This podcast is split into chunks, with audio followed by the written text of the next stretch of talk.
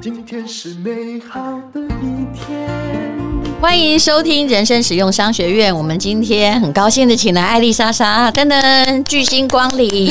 嗨，大如姐，我是艾丽莎莎。真的长得好漂亮呢。哪有？嗯，而且就是一个可爱小妹妹的样子。她目前有一百二十万的 YouTube 的订阅数，对不对？对，嗯，非常多人。那么艾丽莎莎最近有一个课程，我们就直接说她的课程好了。好，那个黄大米跟我说他有买，嗯，因为他要看你是怎么样经营流量。艾丽莎莎的自媒体销售学，但是呃，我有一个疑问哈，好，看了你的课程就可以跟你一样嘛？因为毕竟你年轻貌美、可爱、口才好，大家可以这样做到吗？可不可以透露一下你是怎么教大家的？好，我其实觉得呢，大家不一定可以完全的 copy。可是因为我自己会做这个自媒体的课程，就是因为我觉得我自己有很多的教学经验，嗯，然后目前被我教过的人，他们流量都有非常明显的提升。嗯、哇，那你教教我吧，嗯、你去不要吗？不用把那个课哈全部讲完，但你讲一个这个有魅力点，嗯，魅力点这么快就要谈到魅力点？当然啦、啊，我就直接破题比较快，而且你也是一个带货女王，我都不好意思去问说。哎呀，总共连营业额多少？但是我相信这个，呃，现在也不能讲别人赚多少钱，因为会帮别人惹来麻烦。我最近惹了很多麻烦，今天不怕贼的哈，就是。大家都知道很会带货，对，九妹也是说艾丽莎莎很厉害，我也听说淡如姐很厉害，嗯，还好，没有，真的是公认的，就是淡如姐就是带货女王。那我们来看一下，好，那怎么去做这个自媒体？因为其实我们两个做不一样嘛，我们主要是在 Podcast，然后你是主要是在 YouTube，对不对？做的方法一定不同。嗯，我的那个课程前半部分主要会教大家流量经营的部分。嗯，然后流量经营的话，其实我自己是觉得，无论今天它的平台是 Podcast，还是它的平台是 IG 或者 YouTube，其实是全部都有用的。嗯，可是我可能还是会琢磨在 YouTube 最多，因为毕竟我是靠 YouTube 起家的。是，嗯，对。可是我觉得，我觉得年轻的朋友也比较喜欢用。YouTube 啦，因为 YouTube 有人的脸嘛，粘着性会比较大。嗯嗯嗯嗯嗯，而且 YouTube 它可以做的时间比较长，就是一部片可能会有十分钟左右。嗯，所以就是大家在看 YouTube 的时候，它可以比较完整的接收到一整个完整的资讯。是对。可是如果像是 IG 的话，比较是图文。所以可能大家看最多一分钟就会跳掉了。嗯，所以 YouTube 的导购力目前还是最好的。哦，所以我的课程里面就是前半部分是在讲流量经营，嗯，然后有包括一开始你要怎么帮自己找到一个在市场上面没有人跟你一模一样的定位。哎、嗯欸，你这个说的挺好，就是你要有你的独特性，核心竞争力要先出来，不要一直去仿造别人。嗯嗯。可是其实。如果本来就是明星，会比较容易，就是他本身自带流量。但是其实你素人吗？你对你是刚开始是从素人起家，欸，当然长得漂亮这点是不用说了。没有，我真的算网红或是艺人里面很普通、很普通的。像是我之前有个朋友，然后当初呢，就是也是帮他规划做 YouTuber 这样子，嗯、然后就想说，那要帮他定怎样子的定位呢？嗯就你还真热心哎、欸，自己做好不够，还要帮别人，对而且别人的属性跟你不同，对、嗯、他属性跟我完全不同，因为他是念室内设计的哦，然后他想要做一个室内设计公司，嗯，所以说他想要靠 YouTube 来导客人进去到他的室内设计公司，嗯、等于说 YouTube 是副业，是，然后室内设计公司是主业这样子，嗯、所以当初帮他在定位的时候，我就知道，好，那他的专长是室内设计，对。可是因为市面上有很多室内设计相关的频道，嗯、所以要怎么帮他定位？说要怎么跟别人不一样，然后特色很鲜明，这样。嗯，是。那刚好我这个朋友，他兼具了室内设计的专长，嗯，外加他神到不行的人格特质，嗯，把它结合起来，他就爆红了。你是在暗示，就是说，如果找他做室内设计，他也会为你节省，不会浪费吗？嗯，这个我不太敢保证。不是因为我只能规划他行销的部分，那他自己室内设计怎么做？就我是小气设计师，其实这个如果能够帮忙说，我在替客户省钱，用我的那种呃自己的本性帮你省钱，我觉得还是会蛮有卖点的。对啊，是会有卖点没错，可是这样可能他们的室内设计公司本身也赚不了，也赚不了钱，所以可能他也在呃挣扎自己到底该走哪一块。所以，可是这个跟变现哦，有时候你受欢迎跟会不会有人来找你，中间还有一个就是说那个漏斗啊，嗯，未必会倒到你的财库里面去，对不对？讲到重点来了，做生意的嘛，对 我有时候觉得说啊，你光给我赚你多啊。现在是为了什么？但是那个顾客不知道去哪里买你的东西啊，这是一个很大的问题。这也是自媒体后来能够导购兴起的原因，因为你直接可以找到连接。嗯嗯嗯嗯嗯。那我觉得淡如姐，你也是一个导购女王，我还好带货女王的原因，是因为大家都知道你对某些领域是非常非常专精跟有研究的。嗯，嗯，那我觉得这个专业性，它就是一个导购的密码。嗯，不过但我比较没有那么困难，是因为我们本来在荧幕活了很多年，所以会有一些自然的流量。要从素人这样慢慢起来，然后建立了十年，这是不简单的。我很理解，嗯。但是话说回来，以前我们这种在传统大众媒体要跨新媒体，往往因为受众要求的东西真的不一样，所以其实说真的，有蛮多艺人。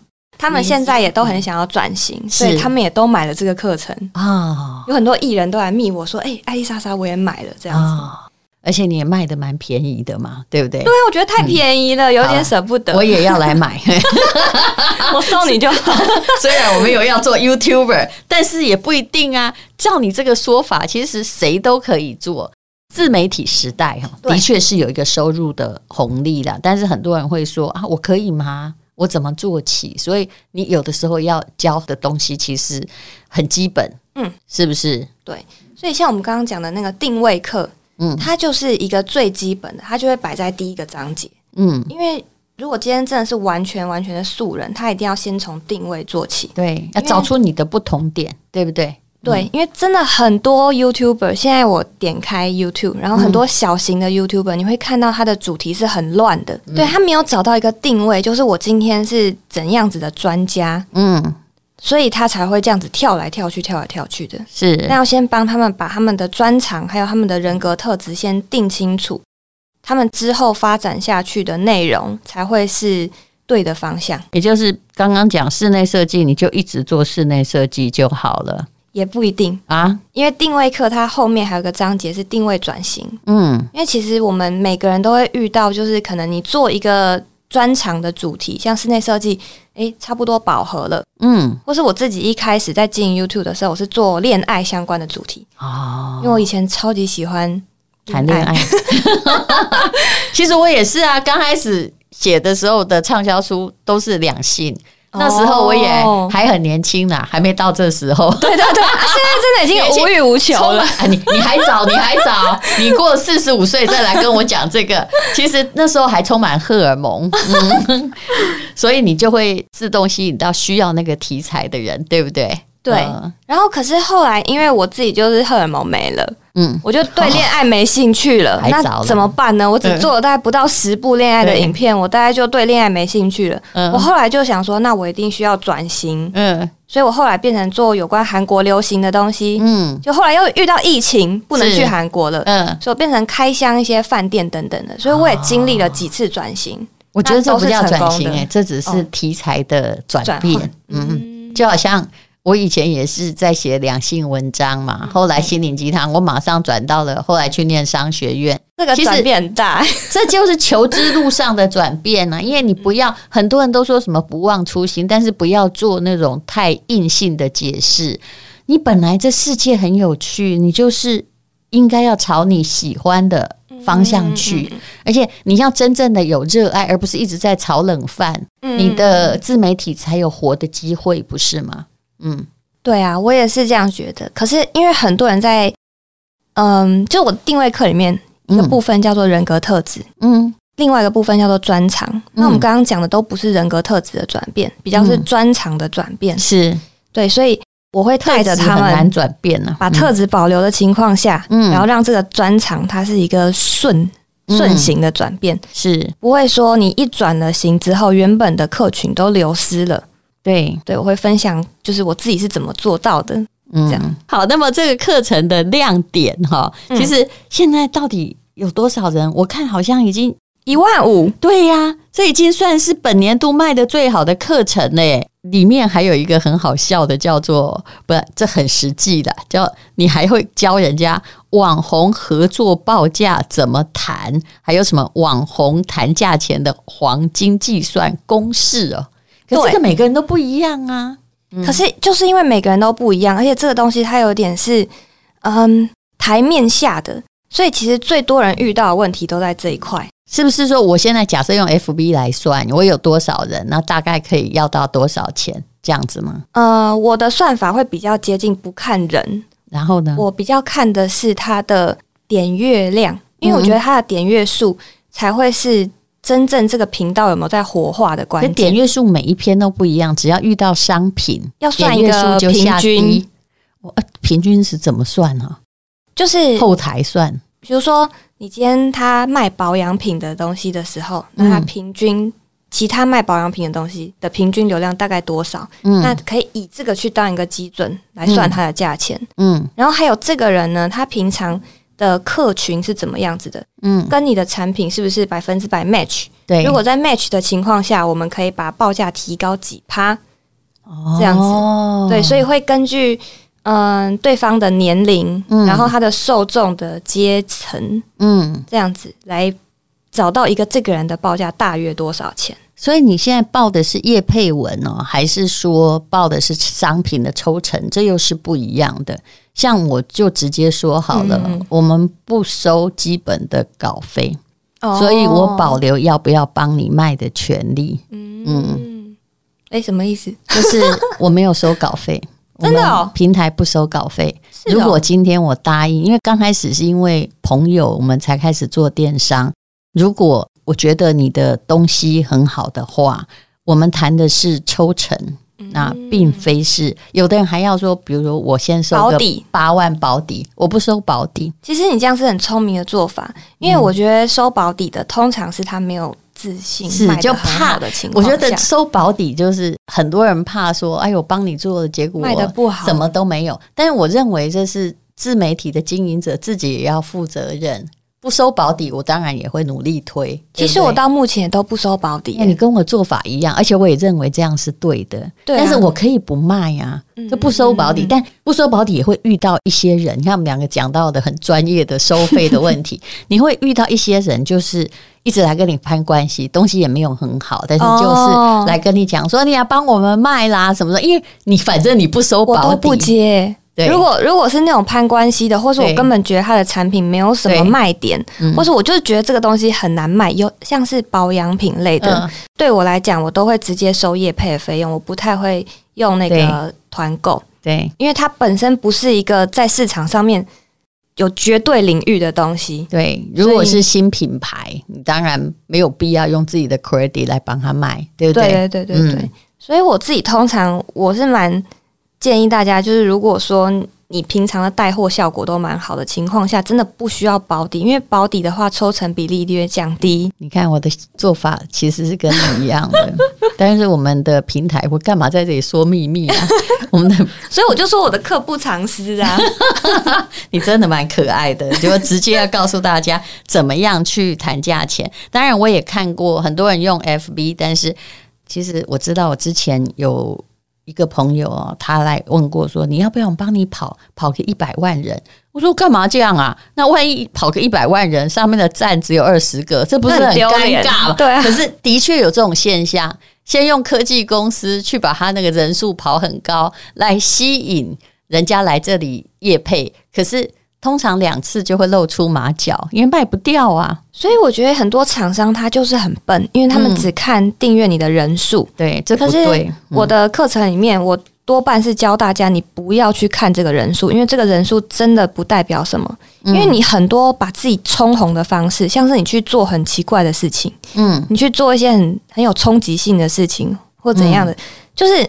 订阅数要增高不是一件难事，是。连买的都买得到。对，那今天其实真的，呃，买不到的东西是别人的留言，还有别人的，嗯、呃，就是你的观看数，那个是比较难买的，分享率也很难买啦。对、嗯，现在很多自媒体禁止你用各种方法 叫别人分享，以前是可以的。哦。嗯，那么听说你里面哦最受欢迎的，我觉得这个文案写的其实是很好，就把你的课程重点都说出来，有什么下标选题课，还有什么选题量表，这是什么东西？哦、有人说你的这个 YouTube 的影片标题都下得很好，呃，剪辑也都剪得很不错。所以我的那个选题课里面会教大家有七个关键，是那这个关键像是猎奇性，你给你现在想到的这个标题评几分？嗯、所以那个量表呢，就是让你帮每个向度去评分，哦、那超过几分的代表你可以做。嗯、有时候我觉得标题哈，就看看那个日本综艺节目或韩国也挺有用的，嗯、他们根本就是已经研究出来了，就算内容。说真的不怎么样的话，什么样的标题会让你经过广告还要再回来？嗯嗯嗯嗯，其实标题真的很重要，因为我常常看到蛮多人很会下标，嗯，那就算它内容拍的蛮流水账的，其实点阅率也都还不错，因为人家至少会看三秒啊。我常被骗去看那个三五秒的啊，而且如果今天流水账，你也要看到一两分钟，你才会关掉。嗯。就看看后面到底有没有爆点，然后答案可能没有，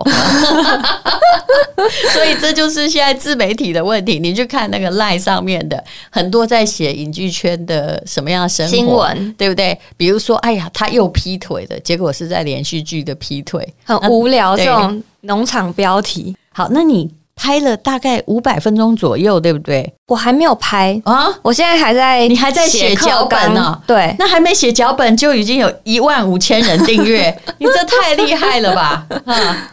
而且通常知识卫星是这样，就是一刚开始三千多嘛，后来就慢慢涨上去，越早订的人是越享有红利的那群人。所以我其实是蛮希望大家都等等到它涨到原价再买哎，什么嘛？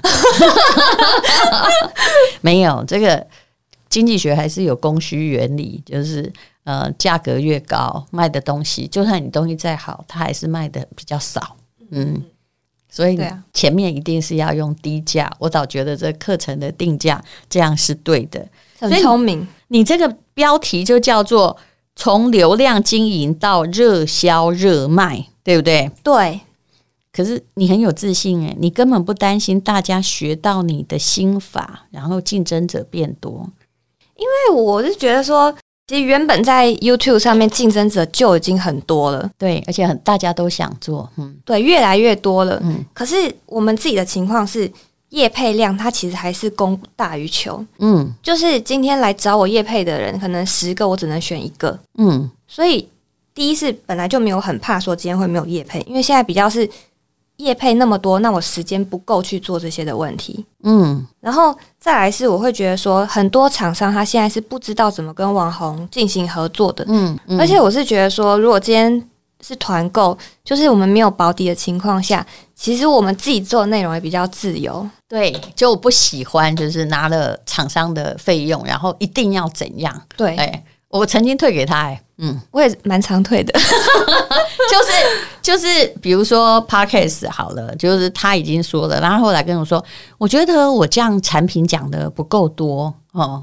我就说没关系，那那集我们删掉，我不会陪你重录，因为我认为我讲的不错。那你是你的问题，我并不为厂商真正的服务。嗯嗯嗯嗯，就你一直想来介绍你的产品，那你去买别的广告好了。我们需要的是有内容的，对，比如说奋斗史，对不对？或教大家一些干货。嗯，那我可以分享一个吗？可以，就是我讲到这个点啊，我就想到说，其实厂商。厂商也很需要被教育，对，就是我认为真的应该买你那个的是厂商。我现在在跟你谈的过程中，我想到的东西就又越来越瞎。哼，我觉得后半部的部分就是热销热卖，它其实对厂商真的很有帮助。是，那前面其实我觉得比较偏可以带素人或者网红的人很有帮助。嗯，嗯，那那个热销热卖的部分，它还有一个很重要，厂商最需要学的课，嗯，就是你今天。怎么样子的业配方式才不会引起反感？对，因为你刚刚讲的要讲很多的业配内容，厂商才会这样规定你。对，可能那样其实会让观众很反感。我曾经念过一个我们的广告，是一个笔记型电脑。这哎呦我的妈呀！我真的英文不算差，但是念完那整篇呐、啊、的专有名词，我整个一个头哈有两个大。但他们非常坚持用那个英文的翻译稿来讲他们的电脑里面，谁听得懂？对，真的没有人听得懂，连我念的都很痛苦。所以厂商真的需要被教育啊。嗯，对啊。然后，嗯、呃，就是我我会觉得说，今天一个东西它要卖得好，嗯。的最主要就是你今天业配的网红，比如说淡如姐，嗯，你今天是以一个厂商的视角在叙述他们的产品，嗯，还是你是以一个使用者的视角在带他的产品？我通常一定是，如果我不用使用者的感觉自己来写的话，不会卖太好的，一定的，是不是？嗯，所以我的那个部分就是有关怎么样让商品卖得好的部分。很强调就是要怎么帮大家坐实一个使用者的视角。对，我觉得非常感谢你来教这些厂商，而且很多厂商不了解自媒体的本质，他就是一定要讲他要讲的，可是他要讲的不是消费者要知道。比如他说我强调我是百年品牌，请问百年跟大家什么关系？我们根本没有活百年，对不对？老牌子跟我们什么关系？那你不如用感性的在诉求这个阿妈的味道。其实很多的文案写作，我觉得是的确是蛮落伍的。能够在这方面厉害的人哦，就可以吸睛，可以得到那个转换率。嗯嗯嗯。谢谢你教厂商啊，嗯、谢谢淡如姐。而且我觉得有一些厂商哈，我也觉得你要做自媒体，你要去观察一下。我曾经遇过一个厂商，也是朋友，我也不能怪他，他没有观察你，然后他就来说：“你可不可以帮我卖？”我说：“那现在是呃，请问你们一天可以提供几份？是很少。”对对对。你看，我们两个都遇过，很少。你想说我要赚什么？他说你要帮忙。他说他们餐厅可能还有一个空的扣打，就是没事的时间嘛，可以帮忙。可是，一天三十份，这样是怎样啊？就每天我帮你打一个广告嘛？不可能，因为每一个自媒体贩售不一样。像我们的电商全是快闪，也就是只卖这七十二小时。就算我们有破价格，也影响不了太多，因为总是有没看到的人嘛。可是那种哈，就一天只想要出三十份，或一天能够做五个蛋糕，你现在是要怎样？对不起，我，我怎么生气起来？我觉得一天三十个还好，我还有遇过一个呢，嗯、就是有一个那个产品，嗯，然后他就跟我谈说，可不可以等到明年三月再来进行这个团购？因为那个时候我们才有大货。然后就问他说，所以数量到底是多少？你要先告诉我，嗯、因为我今天在。决定要不要做一个团购之前，我一定会先算它的数量，然后再乘以它的那个价钱。你看，这就是要教大家的干货，这也是我们真实际操作遇到的。我一定要从每一天报表里面看到剩余的数量多少，而且主商品如果没有，我马上撤掉。哦，对啊，一定要撤掉的，不然变成帮他卖一些其他的副产品。对啊，而且放在那里效益就会很差。看你的商业模式，因为我不是商城，我又不是 Momo 台。然后我的那个跟我说，嗯、哦，我们那个三月大货是二十台，哈，怎么可能啦？这世界上没有这个可能吧？我想说，那我卖什么？我、呃、我赚什么？还有还有还有，遇到一些厂商，他来跟你讲说，那个，哎、欸，我们这个东西，拜托你帮帮忙哦。那这样子，我们已经跟我们老板谈了，总共你可以给十趴。你知道，我其实是会看着他说。不好意思，我分给我们公司员工的，就是已经是总价的十趴。各位，我对员工是很好的，太好了吧？对，我都分员工，你总收入的十趴的，你十趴现在是怎样？我要免费帮你吗？有答案，你是我爸。你真的这样讲？没有，我是心里，我只是对你这样讲。可是你会觉得说，他们要不要去外面评价看看？就是基本上的起价就一定不是这样。所以你看，各位厂商是不是应该要听一下艾丽莎莎的自媒体销售学？表示你是很认真的在研究到底。诶，如果从自媒体经营者，你怎么样让自己变成所谓的红？然后厂商如何去贩售自己的产品？其实我一直很坚持一件事，就是现在就算你卖产品或怎么样，你必须有老板自己必须要是个网红。因为你要了解怎么样去说你的产品，否则你不要做。嗯，现在没有那种什么公关经理发言，没这回事了。好，那么再谈这个课好了哦。那呃，目前呢，你可以采艾丽莎莎的课，看到什么评分表啊，还有一些量化的呃选题量表。那么这堂课已经卖了一万五千人以上了，而我们哦，我们这样会不会买的人会有点生气？我现在要念这个平台的文案哈，这是广告。从流量经营到热销热卖，艾丽莎莎的自媒体销售学，就是人人都可以轻易上手，而且就算你是个素人，或者你是一个想要下自媒体广告的厂商，都可以找到关键的销售秘诀。十二月八号到一月十五号的募资期间，优于四五折。如果你现在呀、啊、已经买的，就不要恨我们，输入。专属优惠码，哎，这是这个平台第一次这么大方，输入吴淡如三五零，要干嘛把我的名字打进去？可以再折三百五十块，看起来是我们的专属优惠，对不对？对啊，所以你现在目前还在这个隆重的筹备，但是已经知道要讲什么的阶段。嗯、没错，那什么时候课会上档？